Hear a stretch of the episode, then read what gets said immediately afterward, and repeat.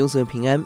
今天我们一起思想历代志下第二十二章，亚哈谢行恶被杀，亚他利亚的篡位。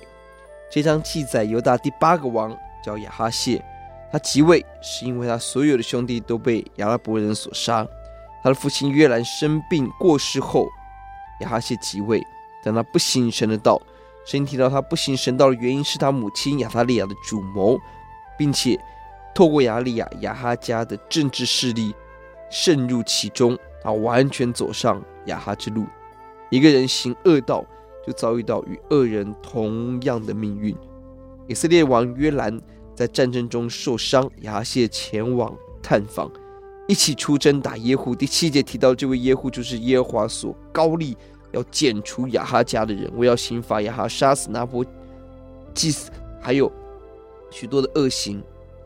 亚哈谢是亚哈的女婿之子。算是外孙，也算是亚哈家的人，但更重要的是，亚哈谢自己选择跟以色列王约兰一同出征，遇到耶户，耶户就杀死犹太的首领侄子，把藏在撒玛利亚亚哈谢揪出来杀掉。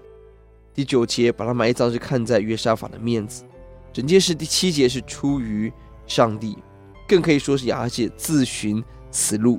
一个乐意与恶人为伍的人，就必受到恶人当受的刑罚。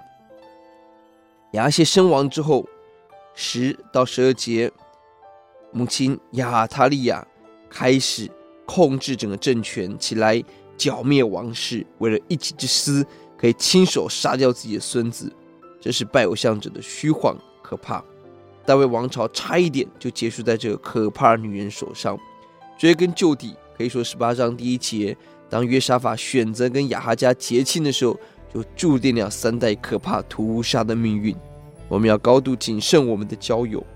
就在这乱世中，神保存了他的子民，用神机保守一岁的孩子在圣殿中。约阿施保存了六年。约兰王的儿女儿亚哈谢的妹妹叫约示巴，冒着生命的危险保护小约阿施。圣殿成为生命的保存地，成为神应许的实践地。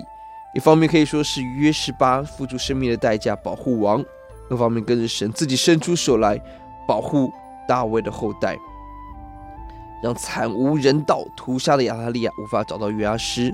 这是神迹，这是神给我们的恩典。钥节在第十二节，约阿施和他他们一同藏在圣殿六年，亚利亚篡了国位。